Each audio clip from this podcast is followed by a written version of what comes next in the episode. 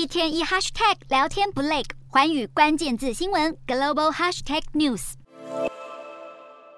南韩晶片大厂三星电子再展雄心壮志，三星旗下的晶圆代工事业宣布，虽然当前全球经济面临逆风，但三星计划在二零二七年前要将先进晶片产能提高两倍以上，来满足强劲的需求。三星晶圆代工事业执行副总裁姜文树表示，今年在提高价钱方面取得一些进展，目前拿到的新订单要两三年后才能完成，因此当前环境对三星造成的直接影响将是微乎其微。三星在今年六月开始量产三纳米晶片，外媒指出，三星的目标是在二零二五年前量产先进的二纳米制程晶片，以及在二零二七年前量产一点四纳米晶片。这些晶片可应用于高性能运算和人工智慧等领域。三星提出的时间表与全球晶圆代工一哥台积电类似，台积电将在今年稍后开始量产三纳米晶片，并且定在二零二五年进入二纳米制程。但速度比人家快，不代表良率能跟对手一样好。分析师认为，虽然三星是全球市占第二高的晶圆代工厂，但急着推动先进制程，技术却不足，良率不符合客户需求，想要超车台积电难度还是很高。但三星立下远大目标，也让晶圆代工大厂之间的竞争更加激烈。